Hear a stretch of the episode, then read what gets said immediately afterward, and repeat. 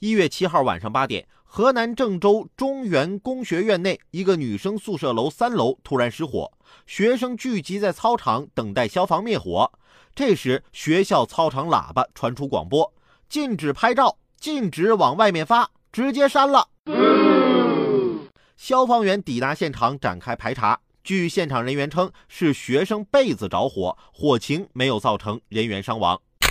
消防队员及时赶到，宿舍的火呀是没着起来，但学校处置火情的方式，这在网上火了。不第一时间报警疏散同学，想的是怎么对失火的事儿进行封锁。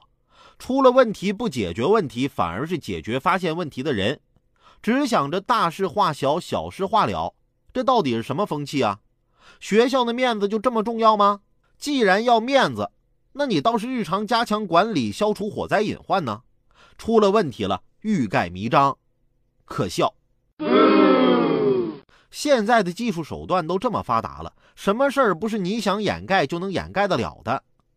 前天我儿子放学回家，书包还没放下呢，我媳妇儿就揪着他的耳朵劈头盖脸一顿揍，一边揍一边骂：“小兔崽子，你今天又干什么坏事了？说，妈，你怎么知道我刚干坏事了？”